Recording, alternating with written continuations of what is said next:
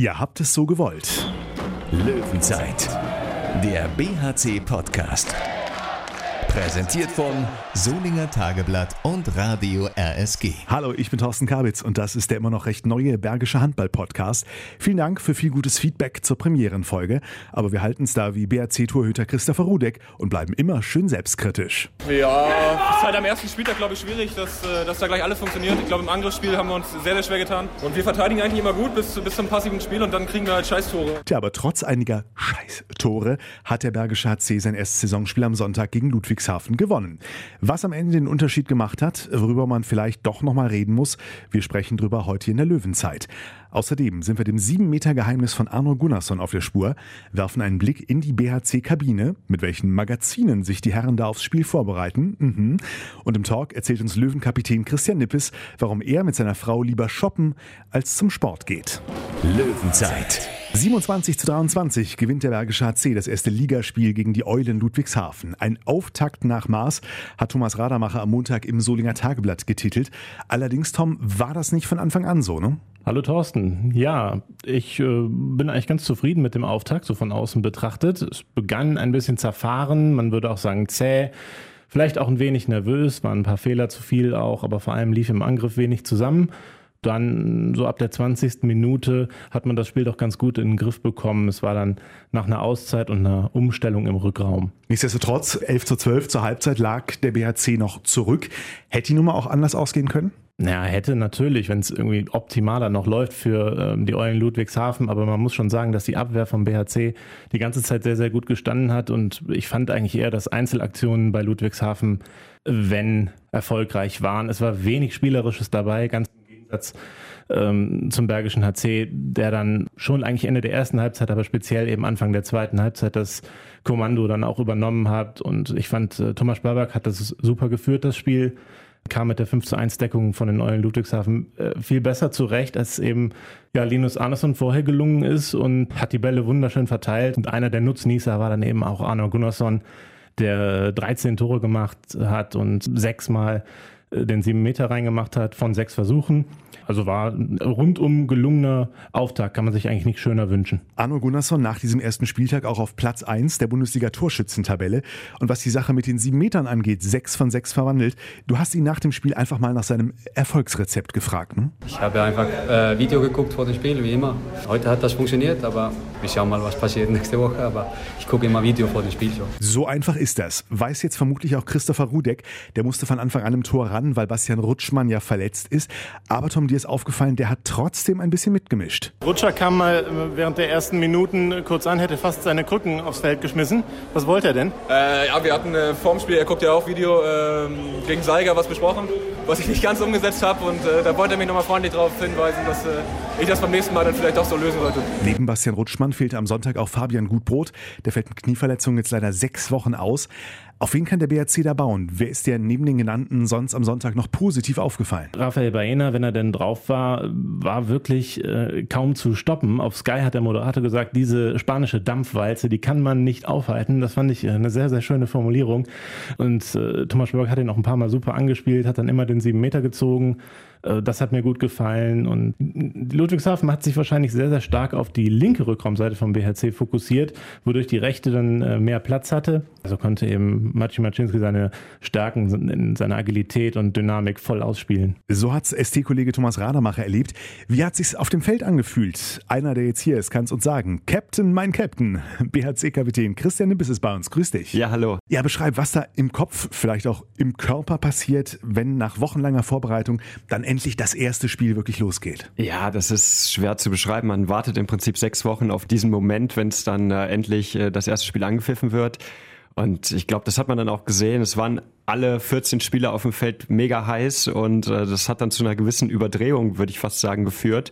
Da haben wir dann ein bisschen gebraucht, bis wir das abstellen konnten und mussten uns dann halt am Anfang wirklich auf unsere Abwehr verlassen, dass sie uns im Spiel hält, weil der Angriff hatte enorme Probleme. Und äh, da mussten wir dann halt einfach geduldig sein und auf unsere Phase warten, die dann halt äh, erst in der zweiten Halbzeit kam, wo wir dann wegziehen konnten. Ob Christian Nippes seinen Löwen auch gegen den nächsten Gegner einen Sieg zutraut, wie es gelingen könnte, darüber sprechen wir gleich. Vorher werden wir in der Löwenzeit persönlich. Rudelfunk. Hättest du die Aufgabe für jemanden, der dich noch nie im Leben gesehen oder gehört hat, dich in 30 Sekunden beschreiben, wie würdest du Christian Nippes beschreiben? Äh, schwierig. Ich glaube, ich bin äh, ein, ein ruhiger Zeitgenosse. Ja, manchen Leuten bin ich vielleicht ein bisschen zu ernst, äh, zu kritisch, aber ich glaube, dass ich sonst äh, relativ umgänglich bin und äh, ja, selten auch wirklich anecke mit Menschen. Also ich glaube, dass ich da im Großen und Ganzen äh, gut mit jedem auskommen kann. Ist das eine gute Grundvoraussetzung für einen Captain, für einen Kapitän? Oder muss man, musst du dann da manchmal auch über deinen eigenen Schatten springen? Also natürlich, manchmal gehören auch unangenehmere Gespräche dazu. Das gibt so eine Position auch einfach äh, her, dass das manchmal sein muss. Aber ich glaube, man muss sich von der Vorstellung äh, von äh, Kapitän von vor 30 Jahren äh, freimachen, dass die da im Training alle anmaulen und jeder dazu gehorchen hat. Also da bin ich nicht der Typ für und das ist mit Sicherheit auch nicht mehr die Zeit dafür, dass das äh, alle hinnehmen. Wir haben eine sehr breite Hierarchie in der Mannschaft und äh, ich denke, dass das auch sehr gesund ist. Außerdem hat Christian Nippes ja noch ein äh, anderes sehr, sehr wichtiges Amt. Ich nenne es mal den Lesezirkelbeauftragten. für Zeitungen und Zeitschriften zuständig. Äh, wie ist denn dieses neue Amt oder diese neue Aufgabe überhaupt entstanden? Ja, wir hatten ein bisschen das Problem, dass wir zu viele Spieler für zu wenig Ämter hatten dieses Jahr. Also dadurch, dass der Kader etwas breiter geworden ist und da hatten wir uns überlegt, was sinnvoll sein kann. Und da, ich sag mal, die Kritik am Videowart jedes Jahr die gleiche ist und immer sehr ausgeprägt ist, haben wir uns überlegt, um da so ein bisschen gegenzuhalten, können wir auch mal ein paar Zeitungen dazu nehmen.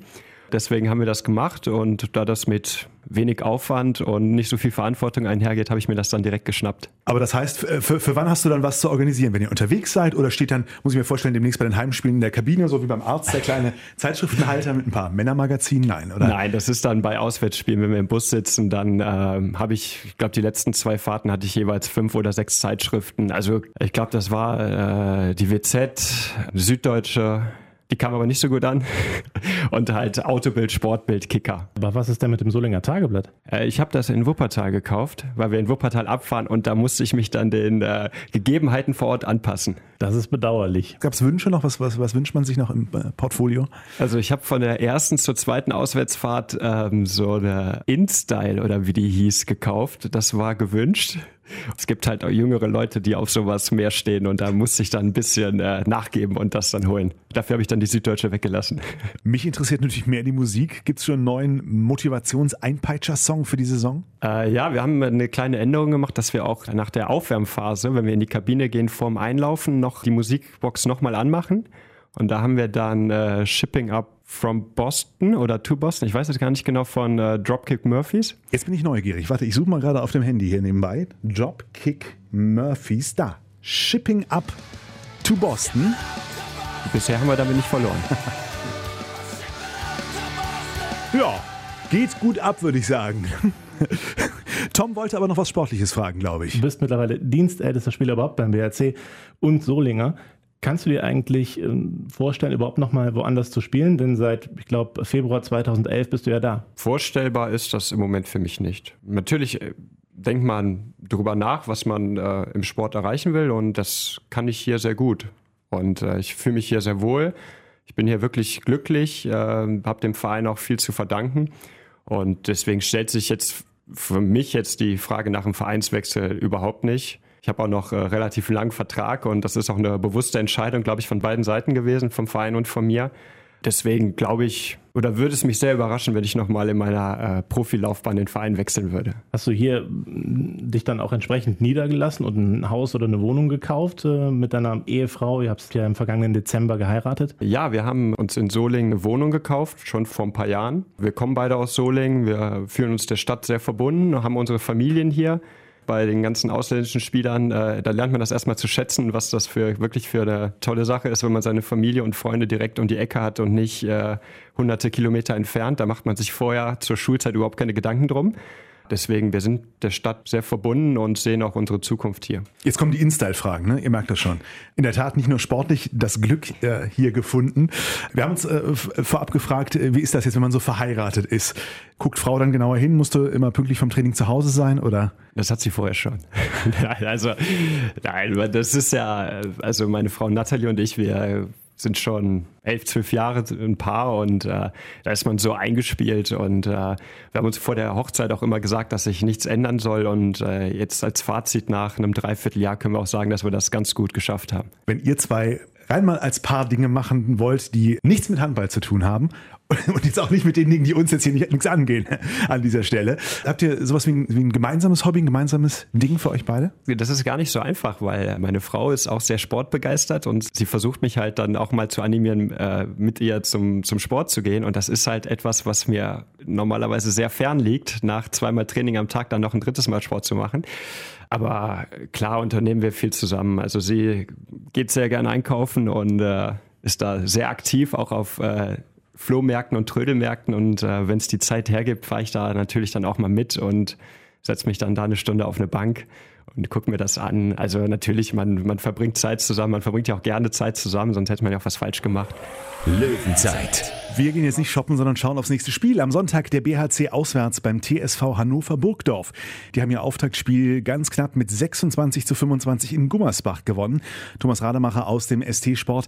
Was sagt uns dieses Ergebnis mit Blick aufs nächste Match der Löwen? Nicht so viel, denn es ist ja der erste Spieltag gewesen. Da gab es ein paar äh, mittlere bis äh, größere Überraschungen sowieso. Von daher würde ich dieses Ergebnis jetzt nicht überbewerten. Sie haben es noch gedreht, haben ja, ich glaube, Gummersbach hat lange Zeit geführt.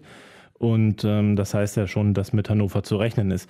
In der Vorbereitung hat der BHC gewonnen, deswegen, das ist ja vielleicht schon mal ein gutes Omen, wenn es auch nur Vorbereitung war. Frage natürlich an Christian Nippes, worauf stellt ihr euch ein? Ja, Hannover ist einfach eine individuell wirklich äh, sehr stark besetzte Mannschaft. Seit letztem Jahr haben sie wirklich gut gespielt mit dem neuen Trainer. Davor das Jahr hatten sie eine Rückrunde erhebliche Probleme.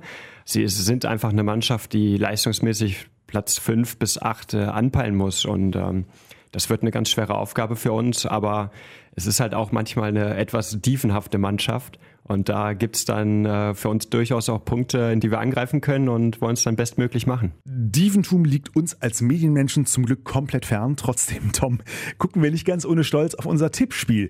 Da habe ich vorige Woche gegen Tageblatt Sportchef Jürgen König getippt und der lag wirklich gut, oder? Ja, er hat getippt 26, 22 und es ist 27, 23 ausgegangen, lag also in der Tordifferenz genau richtig, um zwei Tore daneben. Aber ich würde sagen, das ist eine, eine, schöne erste Ausbeute fürs erste Spiel. Du lagst auch nicht so weit weg, glaube nee, ich. Nee, 28, 25 waren wir alle in der Nähe. Ne? Aber gucken mal, äh, wie wir uns da jetzt noch äh, steigern können fürs nächste Mal. Ja, ich versuch's. Ähm, ich bin ja eigentlich genereller Optimist, aber ich denke, in Hannover wird das auf keinen Fall eine klare Sache. Deswegen tippe ich auf einen sehr knappen BHC-Sieg, der wieder aus der Abwehr rauskommt. Also sagen wir mal 24, 23. Wenn wir Kapitän Christian Nippes schon selbst hier haben, kriegen wir auch von dir einen Tipp? Ja, ich muss mal kurz überlegen. Also ich gehe davon aus, äh, dass mehr Tore fallen als bei Toms Tipp. Äh, dann sage ich mal 29, 27 für uns. Äh, warum sollen mehr Tore fallen? Also das ist natürlich sehr theoretisch, aber ich glaube nicht, dass wenn Hannover gegen den BRC spielt, dass es dann unter 50 Tore bleibt. Ich gehe von einem sehr temporeichen Spiel aus und äh, deswegen glaube ich, dass es mehr Tore braucht, um da zu gewinnen. Dann nehme ich jetzt einfach mal den Insider-Tipp auf und sage mh, 28, 27 für die Löwen. Ob einer von uns komplett richtig liegt, das und alles weitere rund um den BRC erfahrt ihr immer aktuell bei Radio RSG und im Solinger Tageblatt. Vielen Dank, Christian Nippes. Ja, sehr gern. Vielen Dank. Das war die Löwenzeit Folge 2. Wir sagen bis nächste Woche. Der Auftakt in die erste englische Woche in der Handball-Bundesliga. Bis dahin, wir hören uns. Löwenzeit, der BHC-Podcast. Präsentiert von Solinger Tageblatt und Radio RSG.